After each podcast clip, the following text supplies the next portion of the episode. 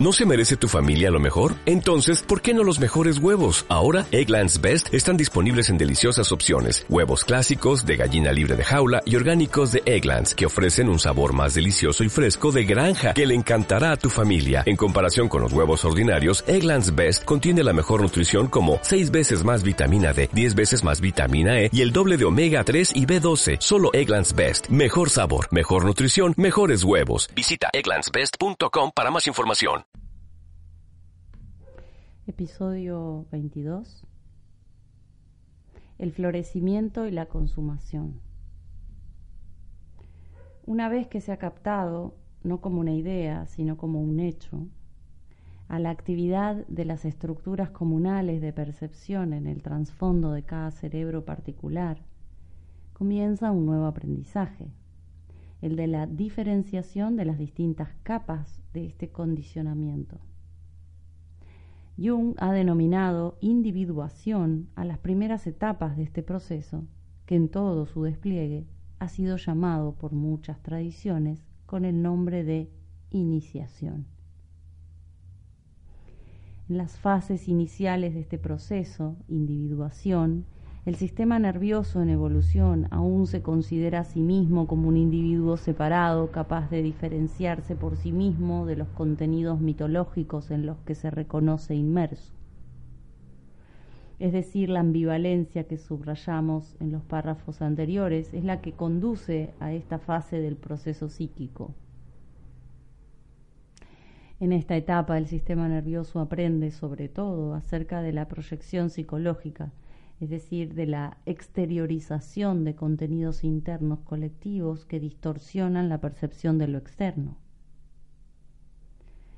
Advierte claramente que la proyección de las estructuras inconscientes excluye gran parte de la información circundante y la obliga a entrar en un marco cognitivo a priori entretejido con sensaciones y sentimientos que lo impulsan a participar de coreografías repetitivas, arquetípicas. Pero una vez hecho este descubrimiento, sabemos que tarde o temprano cualquier organismo individual se enfrentará a hechos que van más allá del contexto inconsciente que atribuía a la situación.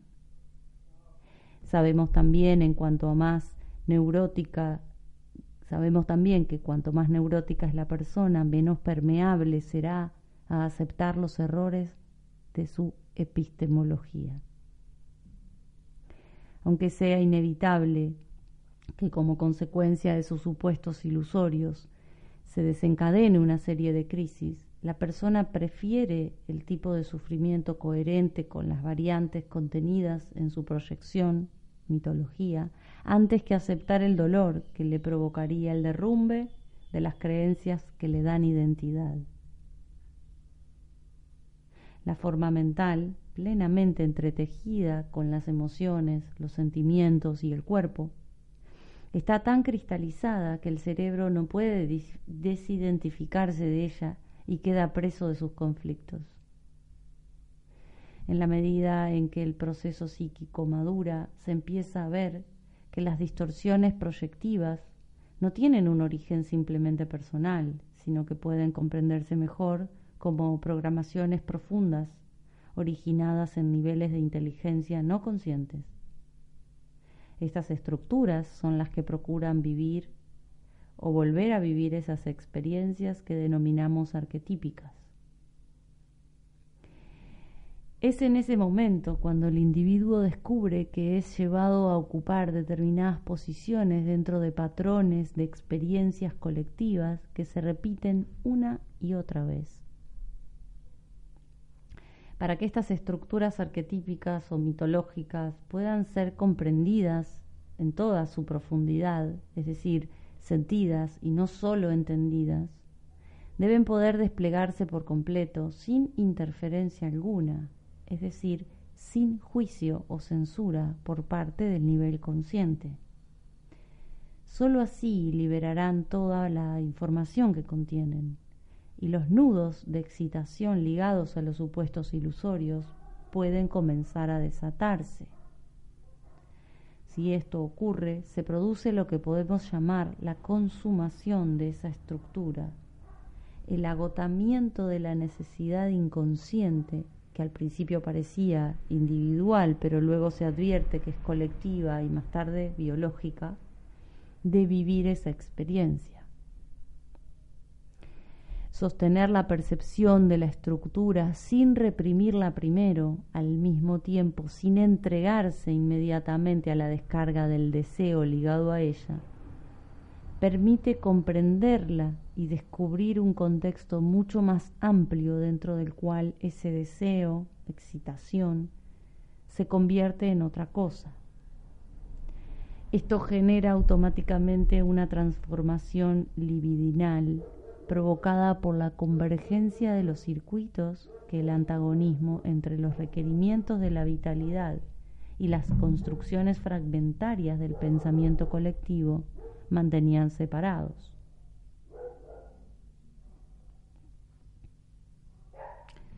El universo es sincronístico.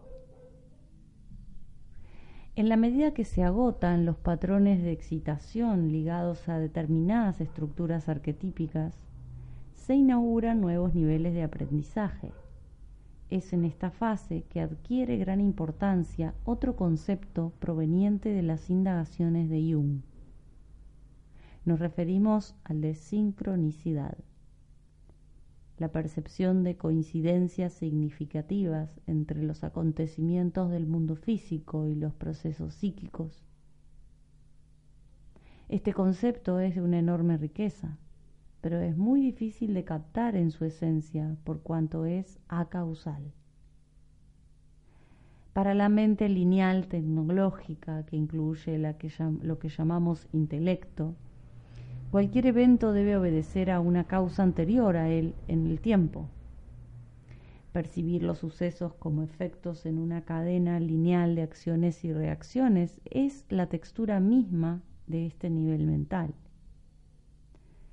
Examinemos este condicionamiento antes de profundizar en los procesos sincronísticos. Los humanos sentimos una enorme satisfacción cuando podemos entender, explicar algo, es decir, ligar un hecho nuevo o desconocido a una serie de hechos conocidos. Cuando el pensamiento establece la cadena de eventos que supuestamente desembocan en aquello que desconocíamos, se produce una sensación de encastre secuencial de piezas que nos tranquiliza. La mente creadora de objetos es mecánica en su estructura y se satisface plenamente en el descubrimiento de mecanismos. En las primeras etapas de nuestra existencia, los humanos solo pudimos explicar los eventos como el resultado de la acción deliberada de alguna voluntad. La actividad omnipresente de los espíritus, dioses o demonios, explicó el mundo durante milenios. Mucho más tarde encontramos que por detrás de todos los acontecimientos estaba la voluntad del Dios único.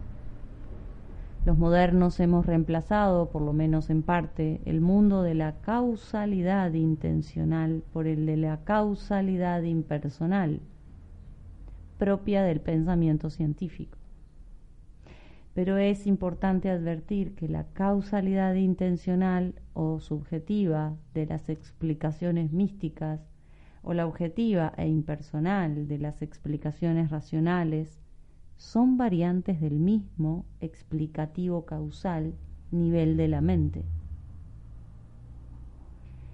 Es evidente que liberarse de las explicaciones universales que surgen de la voluntad omnipresente de un Dios implica un salto enorme para el cerebro. La automática explicación divina de cualquier acontecimiento genera un contexto mental extremadamente simple en el que no tiene ningún sentido indagar, cuestionarse, abrirse y explorar la existencia de otros contextos más complejos. En este nivel altamente simplificado de la percepción, su lado sujeto suele sentirse sumamente importante, en tanto puede ubicarse como objeto especial de atención de la voluntad sobrenatural. A su vez, aspira a entender cada vez más claramente el funcionamiento de la mente de Dios y anticipar así su voluntad. La malla explicativa de la causalidad impersonal moderna produce una sensación equivalente a la anterior para el lado del sujeto, quien en este caso se siente capaz de hacer encastrar todas las piezas de su universo impersonal de objetos, explicarlo todo. Como hemos afirmado repetidas veces en estos escritos, no estamos diciendo que nada de esto sea incorrecto en su nivel es evidente que esta modalidad pertenece a un tipo de inteligencia que cumple una extraordinaria función en la vida planetaria. El problema surge cuando este hábito mental divisivo o tecnológico, sujeto-objeto, se extiende más allá de su frontera funcional e intenta convertir en objetos a las relaciones, la conciencia y lo viviente. El espacio en el que estamos indagando en estos escritos no es el de los intentos de alcanzar una explicación objetiva del mundo, ni tampoco el de comprender la mente de Dios, sino el de percatarse de la actividad de la inteligencia en sus múltiples niveles. Volvamos atrás en la investigación y retomemos el proceso psíquico que llevó a la comprensión de las proyecciones arquetípicas que distorsionan la percepción a partir de supuestos inconscientes. Cuando el sistema nervioso descubre el fenómeno de la proyección, lo hace aún dentro del contexto divisivo sujeto-objeto, razón por la cual parece que es el lado sujeto el que descubre los contenidos internos que distorsionan al lado objeto. En este contexto mental, se tratará entonces de agotar la acumulación de contenidos proyectivos para que el sujeto pueda finalmente acceder a la realidad objetiva sin distorsión alguna. La vivencia sincronística es algo muy diferente a la proyección. Pertenecen a diferentes niveles de inteligencia y por eso es muy importante discernir entre ambos descubrimos la presencia de la proyección porque en el acontecimiento y entre las personas que participaban de la situación circulaba una información que no pudo ser contenida de ninguna manera por nuestros supuestos. Por eso estalló nuestra construcción interna acerca de lo externo. Pero si el yo no se protege a sí mismo con sus, con sus interpretaciones, la situación externa revelará un significado completamente desconocido acerca del mundo interno. Cada vez que se produce un fenómeno sincronístico, se ha quebrado por un instante la barrera entre lo interno y lo externo. Y como un destello puede aparecer el acoplamiento estructural de lo que creíamos separado. No es que simplemente hemos dejado de distorsionar subjetivamente la realidad objetiva, sino que, por un momento, la información fluye como un oleaje entre ambos lados de la percepción, que en ese estado no pueden ser distinguidos con la nitidez con que se lo hacía en la previa experiencia de la proyección. En la vivencia de sincronicidad se ha constelado una estructura adentro-afuera que presenta una coherencia irrefutable entre el mundo objetivo y los contenidos psíquicos. Es precisamente en estas experiencias que comienza a resquebrajarse la hegemonía de la percepción divisiva la construcción basada en los supuestos anteriores estalló porque la situación externa nos presenta un orden tan revelador que conmueve por completo al mundo interno. No se trataba simplemente de un error perceptivo, proyección, sino que se ha revelado una realidad completamente diferente. Como sabemos, más allá de la conmoción inicial, al principio todo está todo esto quedará reducido a un nivel interpretativo. La experiencia sincronística suele provocar una gran incomodidad como reflejo del juicio de la personalidad mente externa que no puede validar que exista tanta coherencia entre los hechos del mundo objetivo y los estados psíquicos. Es la noción de existencia individual, separada, la que queda en suspenso en la vivencia sincronística. El nivel consciente tratará de reacomodarse con todo tipo de interpretaciones lo más rápidamente posible. En realidad, la vivencia sincronística solo puede ocurrir cuando el nivel consciente se encuentra en un estado de permeabilidad tal que no pudo inhibir la manifestación del tipo de información que llama no consciente.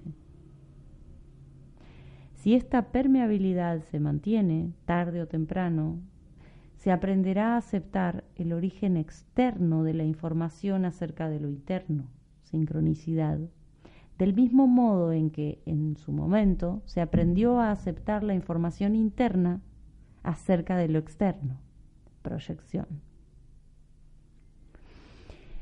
En un sentido riguroso, el origen o causa de la información no está en ninguno de los dos lados. Lo que ocurre al mismo tiempo, sincronicidad, es lo que revela significado sin importar cuál es su dirección no es un dato más acerca de lo externo o de lo interno, lo que se revela en ese momento, sino la presencia de la matriz vincular de la información y el acoplamiento estructural entre psiquis y mundo. En esto que decimos, estamos dando un doble salto epistemológico. Las ciencias duras aún se resisten a aceptar que la realidad pueda estar contaminada por el psiquismo. La tendencia objetiva o externa de la mente gira casi indefectiblemente alrededor de esto y está lejos de reconocer cualquier participación estructural del observador en lo observado, salvo en los niveles cuánticos. En el mundo contemporáneo esto es aceptado solo por la psicología y por esta razón los epistemólogos ortodoxamente científicos la descartan como ciencia. La psicología moderna encarna un gran salto para la inteligencia que aún depende, consciente o inconscientemente, de los criterios científicos de validación propios de la mitología occidental. Sin embargo, ni la psicología está aún dispuesta a admitir que el mundo externo y objetivo en el que vivimos instante a instante tenga algún grado de congruencia con los estados psíquicos y, en consecuencia, posea un alto poder descriptivo de ellos. Este es precisamente el valor explosivo del concepto de sincronicidad.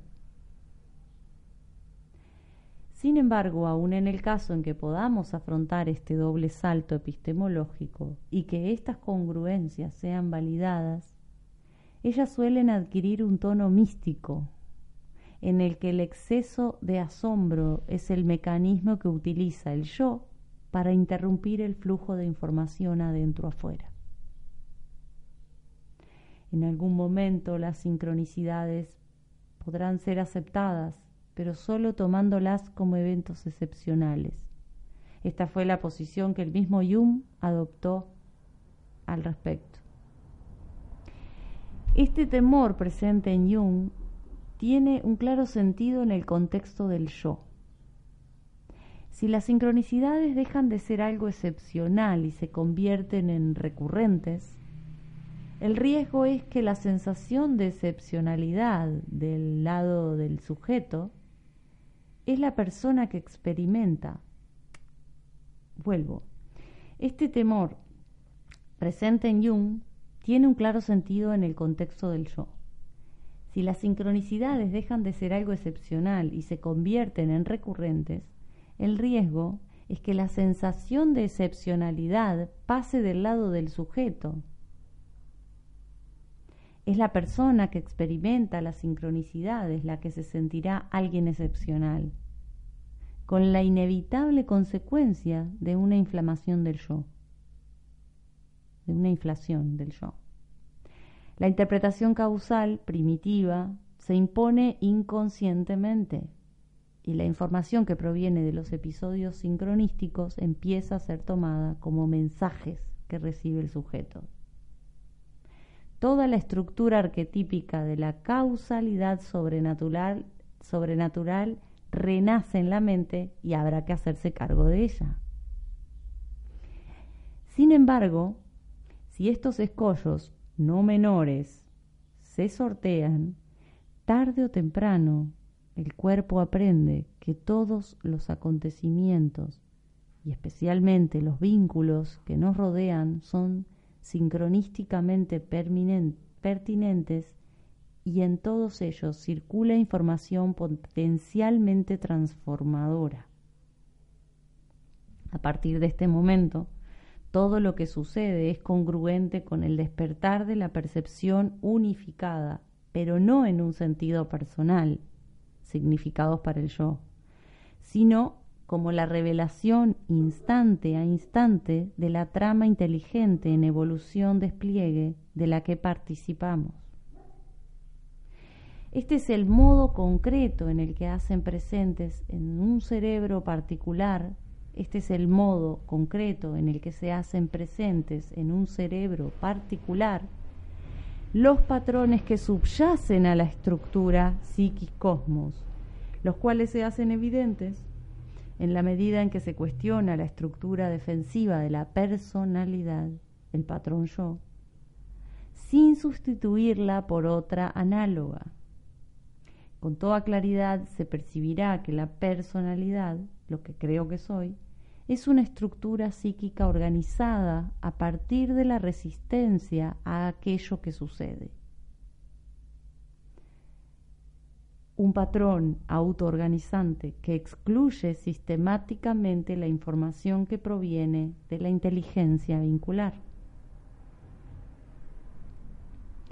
En este punto se debe comprender meditativamente lo que las tradiciones orientales de indagación han llamado karma, sin darle importancia a sus aspectos aparentemente individuales, sino en un sentido colectivo y planetario.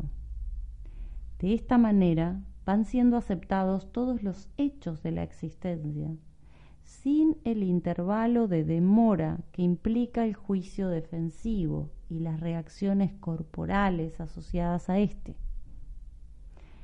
La aceptación suele ser primero cognitiva, luego destructiva y finalmente gozosa.